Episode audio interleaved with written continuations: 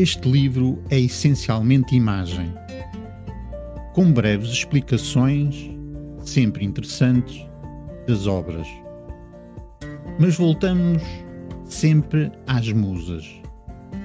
Porque, como os poetas, como todos os sonhadores, a mulher, ou a figura do ser amado, aparece como modelo.